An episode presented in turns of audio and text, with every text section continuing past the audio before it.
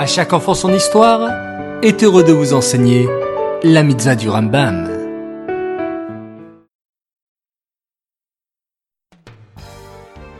Bokertov les enfants, j'espère que vous allez bien et que vous avez bien dormi. Bao Hashem. Aujourd'hui nous sommes le 8 Kislev et nous avons une mitzvah du Rambam, c'est la mitzvah positive numéro 119. Il s'agit du commandement qui nous a été ordonné que tous les fruits des arbres de la quatrième année soient kadosh. Ils devront être consommés à Yerushalayim comme le Maaser. Mais qu'est-ce que les fruits de l'arbre de la quatrième année?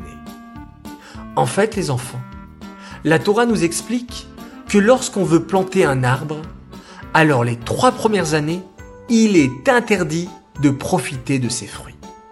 Et à la quatrième année, les fruits qui ont repoussé de ces beaux arbres devront être apportés à Yerushalayim et on devra les manger là-bas, comme le Maaser Sheni. Cette mitzvah est dédiée à Elonishmat, Gabriela Bat Moshe, Aléa Shalom.